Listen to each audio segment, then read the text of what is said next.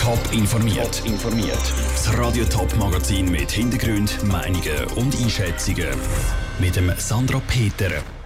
Was der Konkurs vom Werbevermerter Publicitas für den Schweizer Werbemarkt bedeutet und was eine extrem erfolgreiche Crowdfunding-Kampagne für das Winterthurer Unternehmen im Kampf gegen das Bienensterben bedeutet, das sind zwei von den Themen im Top informiert. Werbebanner auf Webseiten, Anzeigen in Zeitungen oder die Werbespots im Kino. Bei zwei Drittel von diesen Werbungen in der Schweiz hat Publicitas eine Zeit lang ihre Finger im Spiel gehabt. Jetzt ist sie Konkurs. Andrea Blatter, du hast für uns die Geschichte der Publicitas nochmal aufgerollt. Vor 250 Jahren ist das Unternehmen gegründet worden, dort noch als deutsche Werbeagentur. Später ist dann der Hauptsitz in die Schweiz verleiht worden. Zu Spitzenzeiten vor etwa 25 Jahren war Publicitas in 20 Ländern aktiv und hat fast 3'500 Mitarbeiter gehabt. Und eben zwei von drei Inseraten in der Schweiz sind von der Publicitas geschaltet worden. Und was ist dann passiert, dass es so steil bergab gegangen ist mit der Publicitas? Vor etwa 20 Jahren war es, als es angefangen hat mit dem Negativtrend. Das Unternehmen hat Fehlinvestitionen gemacht, fast 1000 Stellen müssen abbauen und dann auch noch einen Millionenbus von der Wettbewerbskommission aufgebrummt bekommen. Und das Geschäft mit den Printmedien ist halt allgemein immer schwieriger geworden, weil zum Beispiel digitale Medien und Online-Werbung immer wichtiger werden. Das heißt, es hat schon lange kriselt. Zum grossen Knall ist es dann aber schlussendlich letzten Monat gekommen. Ja, genau. Also mehrere Verlagshäuser wie Tamedia oder Ringier haben letzten Monat zusammen eine Mitteilung herausgegeben. Und dort drin haben das Unternehmen aufgefordert, das Geld für Inserat direkt einzahlen und eben nicht mehr an die Publicitas. Weil die Publicitas, die sagt ihnen allen einen Haufen Geld schuldig. Unter anderem Tamedia, NZZ und AZ Medien sind dann auch bei der Werbevermarkterin Publicitas ausgestiegen und haben angekündigt, dass sie selber eine eigene Gesellschaft für Medienkampagnen gründen die Publicitas hat nach dem aber nochmal einen letzten Versuch starten. Wieso hat denn das nicht geklappt? Ja, also die Werbevermarkterin hat eigentlich noch probiert, zum Verleger mobilisieren und noch ein neues Geschäftsmodell aufstellen, um nochmal durchzustarten. Die Kampagne hat aber fast kein Echo bekommen. Zu wenig Verleger haben sich da für Publicitas eingesetzt. Und eben darum ist es jetzt endgültig. Das Unternehmen hat es beim Bezirksgericht Bülach Konkurs angemeldet. Danke Andrea Blatter für die Übersicht. Na ist noch nicht klar, wie es im Fall von der Publicitas weitergeht. Die Andrea Blatter hat mit Werbeexperten aber schon mal einen Blick in die Zukunft von der Schweizer Werbelandschaft gewagt. Der Konkurs von der Publicitas bedeutet das Ende der grössten Werbevermarkterin der Schweiz. Das hat sich aber schon länger abzeichnet, sagt der Branchenexperte Daniel Scherer von der Werbefirma Rod Communications. Weil für Printwerbung sei es schon länger schwierig. Er könnte sich darum vorstellen, dass jetzt andere Werbeformen profitieren, zum Beispiel elektronische Medien. Das könnte große Konsequenzen haben für vor allem kleinere Medien, die jetzt schnell eine neue Verkaufsorganisation auf die Beine stellen für kleinere Medien dürfte der Konkurs von der Publicitas also eine Herausforderung werden. Für kleinere Werbefirmen auf der anderen Seite könnte es eine Chance sein. Aber so grosse Fußstapfen wie die von der Publicitas sind jetzt nicht einfach zum Fühlen, sagt Daniel Scherer.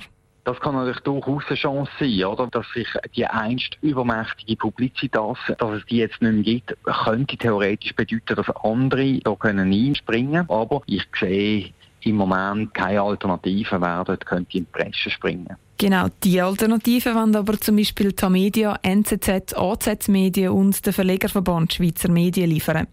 Sie haben angekündigt, sie wollen eine neue Gesellschaft für Medienkampagnen gründen.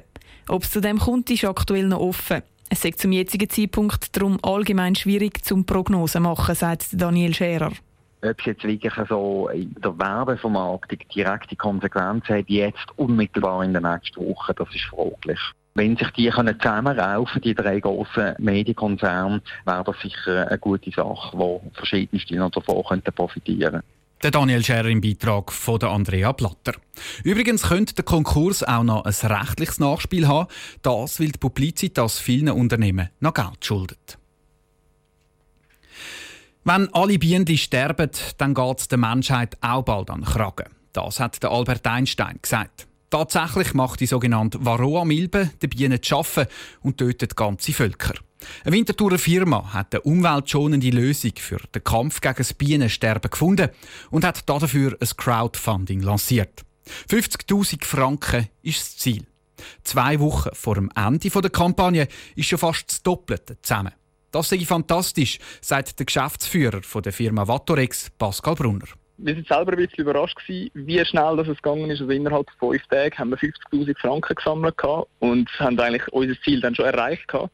Und dass man dann sieht, dass weil wir, wir, wir, verwenden ja jeden zusätzlich gespendete Franken geht direkt an die Imker. Und dass wir sehen, dass da so viele Leute die Imkerschaft und Bienen unterstützen, das freut mich natürlich als Geschäftsführer von Vatorex, wo den Bienen gut zu tun, extrem. Sie arbeiten ja mit einer Wabenheizung im Prinzip. Also Sie tun ja mit Hitze gegen die Varroa-Milben kämpfen. Können Sie vielleicht da ganz kurz erläutern, wie das genau funktioniert?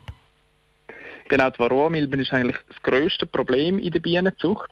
Und wir behandeln die Milben auf eine nicht chemische Art und Weise. Ähm, wir nutzen dafür ein Heizdraht, das wir direkt in die Wachsplatten einlegen und gehen auf eine Temperatur von 41 Grad kurzzeitig und das tötet Varroa-Milben ab und Bienen überleben das schadlos. Für den Imker der grosse Vorteil, er kann auf Chemie im Bienenhaus verzichten. Sie haben gerade gesagt, der Bienen macht das nicht. Hat das in dem Fall keinerlei Folgen? Also weder für die Bienen noch irgendwie für den Honig, dass der sich in der Konsistenz oder allenfalls sogar geschmacklich ein bisschen verändert? Der Honig ist eh an einem anderen Ort. In einem Bienenstock hat man im unteren Teil haben wir Brut und im oberen Teil hat man den Honig und wir, wir arbeiten eigentlich nur im unteren Teil. Also auf den Honig da, da kann man sich als Konsument völlig darauf verlassen, der, wird, der ist unberührt von unserem System. Aber auch auf Bienen, denen macht das nichts. Die überleben so eine Behandlung schadlos. Was man da vielleicht noch mal sagen, es ist auch nur drei Stunden alle zwei Wochen. Also von dem her, wir heizen nicht kontinuierlich. Ich glaube, das würde Bienen auch nicht gut tun. Man kann sich so ein bisschen vorstellen, wie ein ab und zu mal in die Sauna zu gehen. Das tut uns Menschen ja auch gut. Was bedeutet dann der Erfolg von dem Crowdfunding jetzt für das ganze Projekt? Ja, der Erfolg ist natürlich für uns eigentlich ein Meilenstein. Also wir können eine Wabenmaschine, die wir brauchen, um die Heizdrähte in die Wachsplatten einzulegen, die können wir automatisieren. Und das ist für uns ein extrem wichtiger Schritt. Der Pascal Brunner. Das Geld, das über das eigentliche Ziel zusammenkommt, das kommt direkt den Imker gut. Mit dem zusätzlichen Geld spendiert das Unternehmen den interessierten Imker ihre Heizwaben gratis. Top informiert, auch als Podcast. Mehr Informationen gibt es auf toponline.ch.